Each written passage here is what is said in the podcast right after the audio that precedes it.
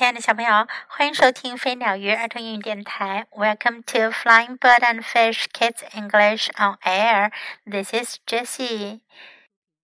我是 Jessie 老师。今天 Jessie 老师还要为你讲一个关于阳光小先生朱乐的故事。Jules Big Belly，朱乐的大肚子。小朋友们，你们有没有见过长着大肚子的人呀？什么样的人会长着大肚子呢？想一想。我们先来听故事吧。Jules' big belly. Jules and Mummy are going on a family visit because Auntie Fien got a very big belly. 朱乐和妈妈去探望菲恩姑姑，因为啊，就在不久前，菲恩姑姑还挺着个大肚子。One day a baby came out，然后有那么一天，一个小宝宝就出生了。They take flowers and, of course, a present for the baby with them。朱乐和妈妈给菲恩姑姑带了鲜花，当然啦，还有给宝宝的礼物。 It is a time of celebration，是庆祝的时间啦。The room is decorated with bunting and balloons。房间里到处装点着彩旗和气球。Everyone is very happy。每个人都非常的高兴。In the cradle, a little baby girl is sleeping. 摇篮里睡着一个小女孩。She has pretty tiny hands and a very big dummy。她的手小小的，可是呢，含着的奶嘴却大大的。Every little baby looks like this。所有的小宝宝都是这样的。I also want to have a baby, says Jules. 朱乐说：“我也想要个小宝宝。” He puts a balloon under his jumper and walks around the room proudly. 他拿了个气球塞到他的套头毛衣下面，在房间里昂着头走来走去。Bang! The balloon bursts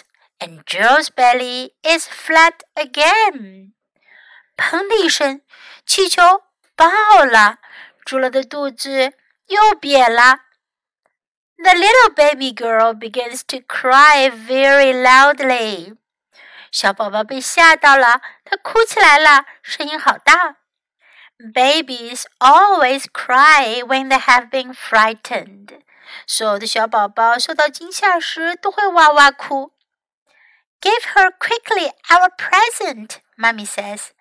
Then she won't cry anymore. 妈妈说：“快把咱们的礼物给她，小宝宝就不会哭了。” Jules gives her a baby rattle and a very big kiss.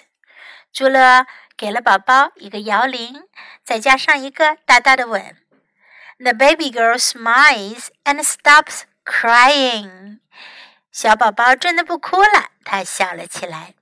The sound of the cheerful rattle fills the room. 房间里响起了欢快的摇铃声。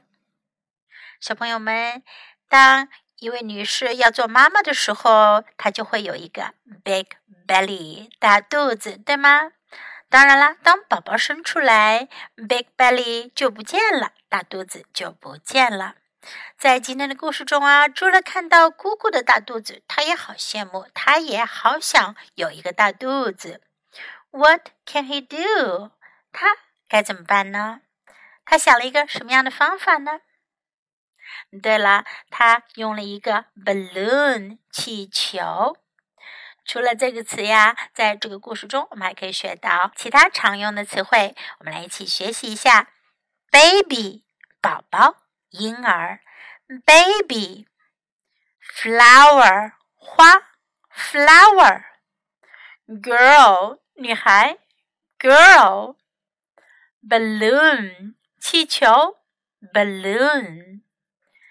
belly 肚子 belly a very big belly 一个很大的肚子 a very big belly cry 哭喊 cry give 给 give room 房间 room 朱乐的姑姑生了小宝宝，大家认为 it is a time of celebration，庆祝的时间到了，该庆祝了。因为生个宝宝可是件大喜事，celebration 庆祝。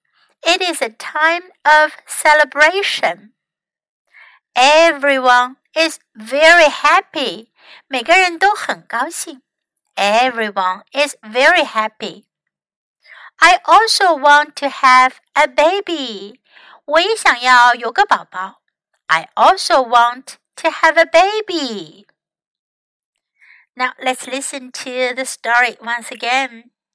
Jules' big belly. Jules and Mummy are going on a family visit because Aunt Fien got a very big belly. One day, a baby came out.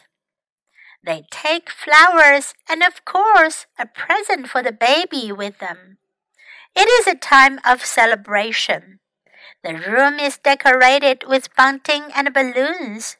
Everyone is very happy. In the cradle, a little baby girl is sleeping.